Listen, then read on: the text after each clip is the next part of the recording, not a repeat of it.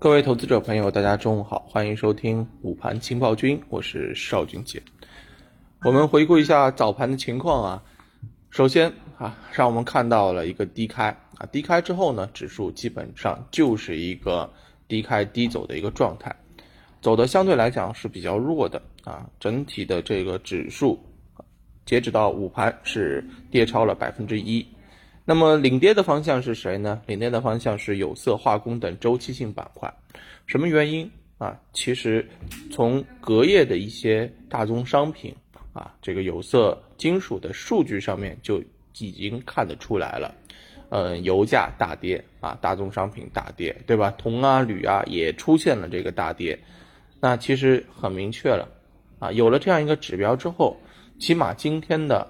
整个有色板块它就是一个弱势的行情，而在目前盘面当中呢，顺周期板块又代表了一部分上攻的这个啊助力，对吧？所以这部分助力没有了之后啊，那么整个周期性板块啊，对于盘面的这个拖累是比较的明显的，这是一个。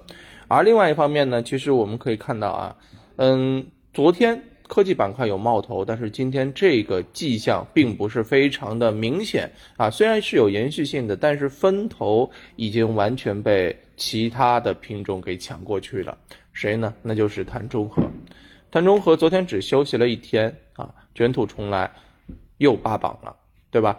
那碳中和这个方向呢，其实之前跟大家讲过，它是有延续性的机会的啊，延续性的这个机会的。什么原因啊？因为基资金。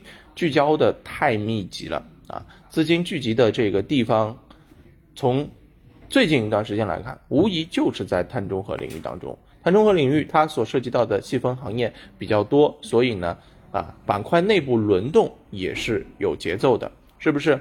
所以呢，只要没有一个板块能够接过市场的行情的接力棒啊，就比如说像啊科技板块，你只要没有办法能够把整个热点。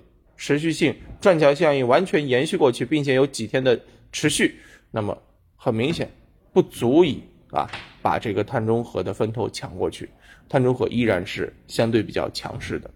那么，嗯，从这样的一个情况上面来看，碳中和就值得大家去进一步的深挖，是吧？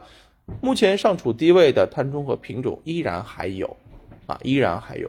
那么在后面的一个行情当中，我认为。应该叠加的是什么？一些更加重要的因素，政策预期啊，这个因素已经不是非常重要了。看的是什么？看的是事件驱动有延续性的一些方向。而另外一方面呢，我们要做的是什么？要做的是一季报相关的机会啊，业绩相关的，这是后面市场关注的这个重点。那这方面呢，我们嗯，今天下午的时候啊。给大家再仔细的聊一聊啊，那反正提一个影子，就是业绩这一方面的这个碳中和是值得我们去关注的。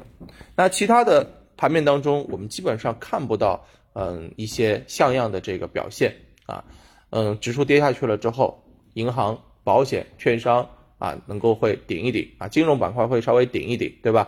那么在其他的这个方向当中，防御类的啊，医药板块也会有动一动，对吧？白酒板块啊也会动一动，但是白酒这一块啊要看贵州茅台是不是？白酒虽然是防御性板块，但是很明显，只要茅台不止跌，没有能够啊止跌趋势往上，那白酒的延续性也是要打一个问号的啊，给我们呈现出来就是一个盘面的弱势。给我们呈现出来的行情就是一个震荡行情，所以依然是轻指数重个股，不忙着去进行抄底，还是要看确定性的方向，看中和在里面去挖掘一些机会。如果觉得这个机会比较难挖，那你就啊降低你自己的仓位，按兵不动啊，多看少动为主，好吧？这就是今天啊午盘要跟大家聊的。那么下午盘面会有什么变化？我们等到下午收盘之后跟大家投资不纠结接着聊。